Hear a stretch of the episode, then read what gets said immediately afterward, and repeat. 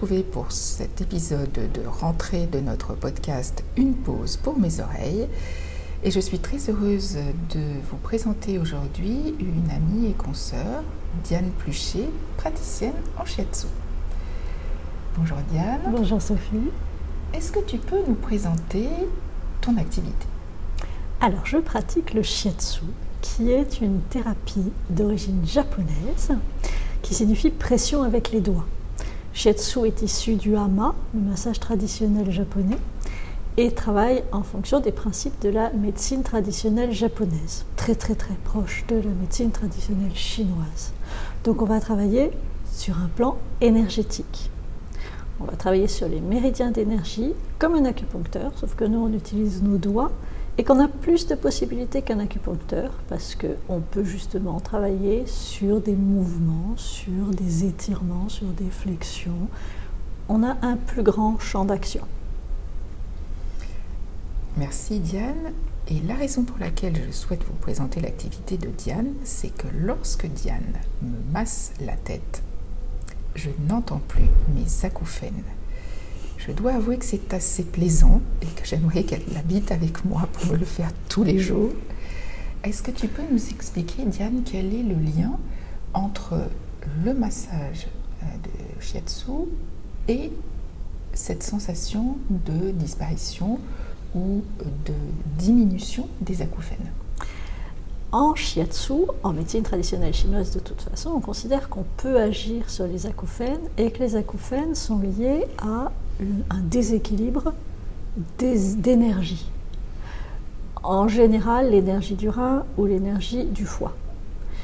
Donc, en fonction des méridiens qu'on va toucher, des points d'acupuncture qu'on va toucher, on peut avoir comme ça des surprises. C'est pas systématique, ça va vraiment dépendre des gens.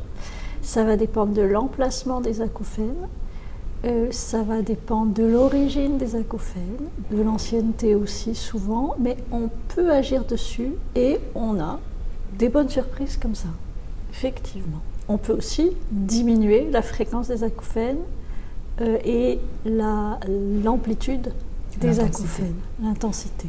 On peut travailler dessus.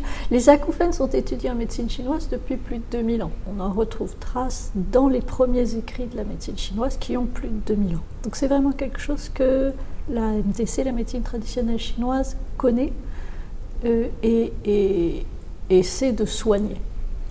Est-ce que les effets positifs se retrouvent chez toutes les personnes qui viennent te voir?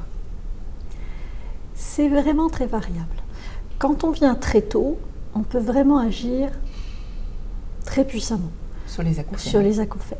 Il faut vraiment que quand les gens commencent à avoir des acouphènes, ils vont voir un praticien shiatsu et là, on peut équilibrer euh, assez rapidement. Après, ça dépend beaucoup de l'origine des acouphènes. Euh, certains acouphènes sont dus à des grandes peurs, à des, du stress, des traumas sonores Des traumas sonores, ça c'est les plus difficiles à soigner parce qu'en général il y a. Euh, c'est abîmé tout court. Donc euh, on peut atténuer, on peut diminuer le stress qui permettra de mieux supporter les acouphènes. On ne va pas les supprimer. C'est vraiment très très variable. D'accord. J'ai une autre question concernant les personnes qui souffrent d'acouphènes.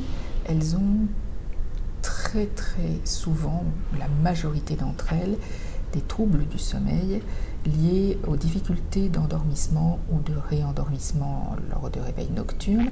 Qu'est-ce que tu peux proposer à des personnes qui souffrent de ce type de troubles associés euh, avec le shiatsu? Le premier effet du shiatsu, c'est de réguler les émotions.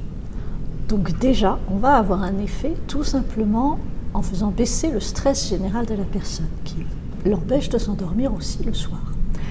Ensuite, on a pas mal d'outils en fonction du diagnostic qu'on va faire, parce que c'est un diagnostic qu'on fait à partir des poux, pas des poux dans la tête, mais des poux dans le poignet. On en, écoute au moins 12 pour voir l'équilibre et les déséquilibres qui existent dans, dans les méridiens. Et à ce moment-là, on va pouvoir et rééquilibrer progressivement et favoriser l'endormissement ou le, réendormissement. parce que euh, le diagnostic sera différent en fonction de problèmes d'endormissement et de problèmes de réendormissement. Ce ne sont pas les mêmes méridiens qui sont concernés. Donc on va pouvoir agir. Euh, c'est souvent un peu long parce que les problèmes de sommeil sont souvent anciens. Plus les problèmes, plus les problèmes de sommeil sont anciens, plus c'est long à rééquilibrer. Mais on a vraiment des vrais progrès. Alors, ce qui est intéressant aussi, tu le dis toujours, c'est que c'est une technique, le mot n'est peut-être pas beau, mais globale, qui s'occupe de la personne dans son, euh, dans son ensemble. Son ensemble, dans sa totalité. Oui, ça c'est vraiment important. C'est aussi une technique intéressante parce que elle est passive pour le receveur. Et il se laisse faire. Il peut il n'a pas d'effort à faire, il peut profiter juste, se laisser aller et apprendre à lâcher. Lâcher prise. Très difficile pour les personnes avec acouphène de lâcher prise. Je confirme. et le lâcher prise est indispensable pour s'endormir le soir, tout simplement. Pour pouvoir s'endormir, il faut avoir lâché la journée. Donc, globalement, on peut bien aider, mais ça demande euh, une régularité ça demande des, des, massages assez réguliers et une fois que le problème est, je dis pas résolu, mais en tout cas amélioré, un entretien régulier. Tu conseilles combien de séances, si cette question est pertinente, bien sûr?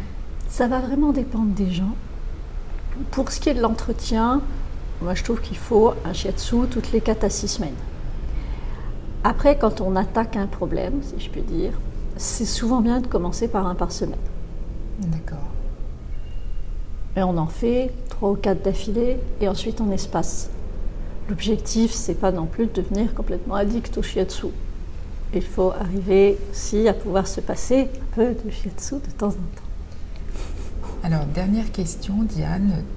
Le shiatsu, comme euh, la sophologie, la méditation, sont des professions non réglementées. Donc, est-ce que tu peux donner des conseils aux personnes qui nous écoutent pour trouver ou une bonne praticienne en shiatsu?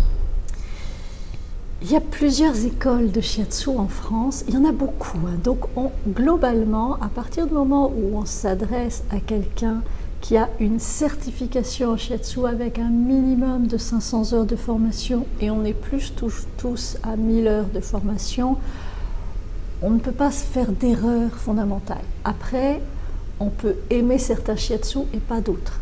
Certains sont très puissants, euh, voire douloureux. Certains sont beaucoup plus doux, euh, plus intuitifs, si je puis dire. Euh, ça va vraiment dépendre. Il y a une chose qui est sûre, le jour où vous faites un shiatsu, vous savez à la première séance si ça vous convient ou pas. Si vous en sortez en vous disant oh là là, c'était impénible, non, changez de praticien. Comme je dis toujours, écoutez-vous. Exactement. Exactement. Écoute, Diane, je te remercie beaucoup pour cette présentation. C'était un euh, plaisir. Partagez. Euh, n'hésitez pas à contacter euh, un praticien au shiatsu ou à vous renseigner sur le shiatsu. Hein, le but de notre podcast est de vous présenter toutes les possibilités qui nous sont proposées pour vivre mieux avec nos acouphènes. Certaines conviendront à certains d'entre vous. D'autres techniques leur plairont davantage ou moins ou plus. Donc trouvez les techniques qui vous conviennent, qui vous font du bien. Le but étant de mieux vivre, voire bien vivre avec ces acouphènes. Je vous retrouverai avec plaisir pour euh, un prochain épisode la semaine prochaine.